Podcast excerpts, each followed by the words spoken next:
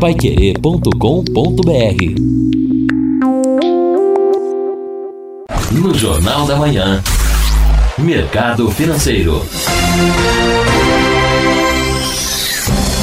O cônsul-geral da China no Rio de Janeiro, Li Yang, disse que o acordo comercial entre China e Estados Unidos, anunciado pelo presidente norte-americano Donald Trump, não vai afetar a relação bilateral com o Brasil. O acordo entre China e Estados Unidos prevê que Pequim compre grandes quantidades de produtos agropecuários americanos.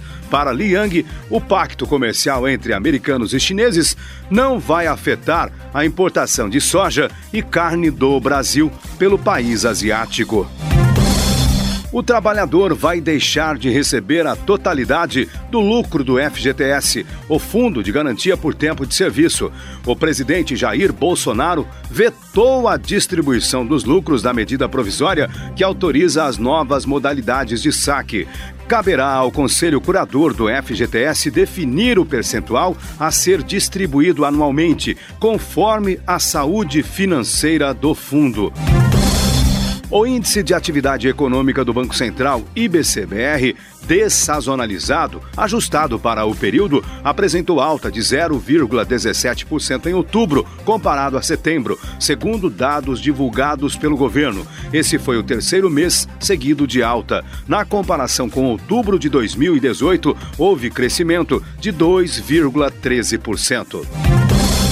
A Caixa Econômica Federal vai liberar o saque complementar do Fundo de Garantia do Tempo de Serviço a partir da próxima sexta-feira, dia 20. Mais de 10 milhões de pessoas devem ser beneficiadas. Segundo o governo, só tem direito ao saque extra quem tiver alguma conta de FGTS, ativa ou inativa, cujo saldo era de até 998 reais em 24 de julho deste ano. Quem tiver saldo acima deste valor só poderá sacar os 500 reais reais. O limite vale para cada conta, separadamente. Dessa forma, um trabalhador que tinha 998 reais numa conta do FGTS e 1.000 reais em outra até 24 de julho, só poderá sacar R$ 998 da primeira conta e R$ 500 da segunda. Nesse caso, se o trabalhador tiver retirado 500 de cada conta na primeira etapa, terá direito a sacar o restante, 498 reais da primeira conta, e não poderá retirar mais mais nada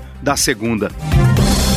O dólar avançou 0,33% na última sexta-feira, após a China e os Estados Unidos anunciarem a suspensão de novas tarifas sobre importações, que entraram em vigor ontem. Com isso, a medida fechou a R$ 4,10 para a venda. Na última semana, a moeda caiu 0,95%. Na parcial do mês, o dólar acumula recuo de 3,12% e no ano até agora já subiu 6,02% paiquerê.com.br